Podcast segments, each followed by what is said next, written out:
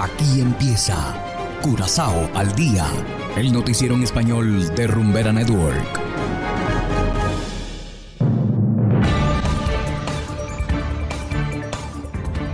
Muy buenas tardes a nuestros estimados oyentes de Rumbera Network 107.9 FM. Igualmente saludamos a quienes nos escuchan en formato podcast a través de noticiascurazao.com. Hoy es viernes 6 de mayo de 2022 y estos son los titulares. Orcobank impide que se hagan donaciones a la cuenta de Scott. Crucero Allure of the Seas llegó por primera vez a Curazao. Revelan identidad del joven asesinado en SDK. Y en internacionales, partido de Daniel Ortega reforma la ley electoral a seis meses de las elecciones municipales. Esto es Curazao al Día con Ángel Van Delden. Empezamos con las noticias de interés local. El ex primer ministro Harry Scott ya no podrá recibir donaciones en su cuenta personal. Orcobank ha bloqueado su cuenta, así lo anunció el propio Scott en las redes sociales. El exmandatario, en el marco de una condena por corrupción, deberá pagar 1,8 millones de florines al Ministerio Público para más tardar el 12 de mayo. Según la Fiscalía, esta es la suma que habría obtenido a través de sobornos oficiales. Si no paga el dinero, tendrá que afrontar una pena de tres años de cárcel. Schotte ahora quiere que se levante el bloqueo mediante procedimientos sumarios. El ex primer ministro afirma que hasta ahora ha recibido más de 40 mil florines por parte de simpatizantes. De esta cantidad, 30 mil ya han sido depositados en la cuenta del Ministerio Público. Y continuamos con las noticias locales. Uno de los cruceros más grandes del mundo atracó en el puerto de Curazao el pasado jueves. Ailer of the Seas es el buque insignia y la obra maestra de la empresa Royal Caribbean Cruise. Esta es la primera visita del barco a Curazao. A bordo vinieron 4.500 pasajeros, aun cuando el crucero tiene espacio para casi 6.800 ocupantes. Algo especial del Ailer of the Seas es que cada cubierta lleva el nombre y la decoración de un barrio de una ciudad famosa.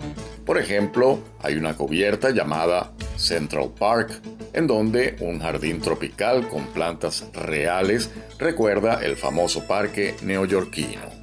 Tras esta visita, el barco navegará de regreso a su base en la ciudad de Miami. Y continuamos ahora en sucesos. El futbolista aficionado que fue asesinado el pasado miércoles en el estadio de la FFK se llamaba Sedwin Regina y tenía 25 años de edad.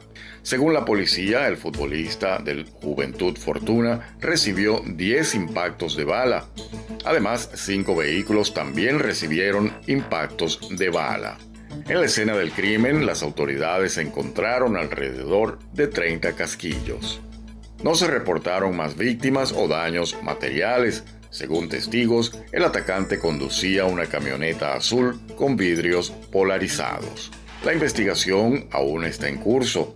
La policía todavía no ha logrado identificar al atacante.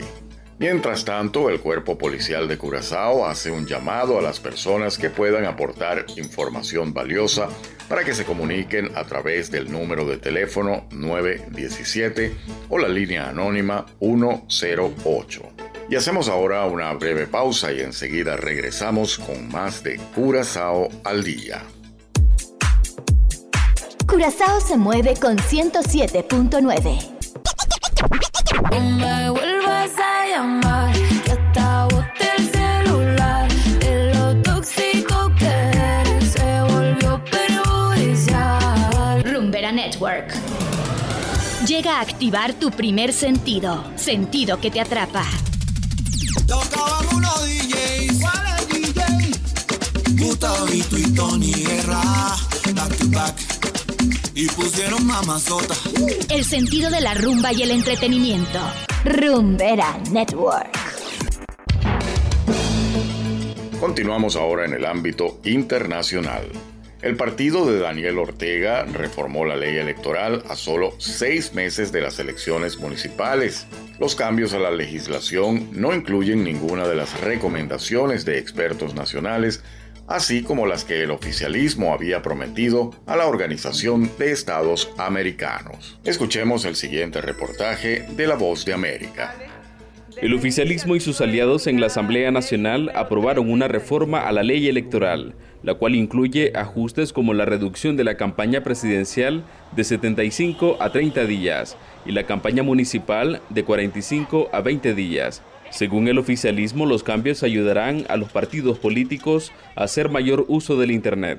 Imagínense qué importante que es la tecnología de la información, que ahora hay presidentes centroamericanos que han dicho y han confesado abiertamente que le deben su elección a un Twitter otro de los cambios es aumentar el número de electores de 400 a 600 por cada centro de votación. El jefe de la bancada oficialista dice que la reforma fue respaldada por todos los sectores. Y lo importante fue el respaldo de todas las organizaciones políticas existentes en Nicaragua. Las reformas no contemplaron ninguna de las recomendaciones de la Organización de Estados Americanos, como el cambio de magistrados, devolución de partidos políticos y la observación internacional. Algunas organizaciones que están esperando eh, que se les eh, asigne una nueva personería jurídica o que en su defecto regresen algunas que fueron canceladas, sin embargo hasta el momento no ha habido una resolución eh, positiva en ese sentido Olga Valle, representante del organismo centroamericano Urnas Abiertas, asegura que las reformas son cosméticas. Estamos muy alejados realmente de poder acceder a un proceso libre, legítimo, íntegro, eh, desde que se empezaron a apresar a las personas candidatas. La oposición, organizada en el exilio, denuncia que la intención del oficialista Frente Sandinista es consolidar el modelo de partido único. Donaldo Hernández, Voz de América.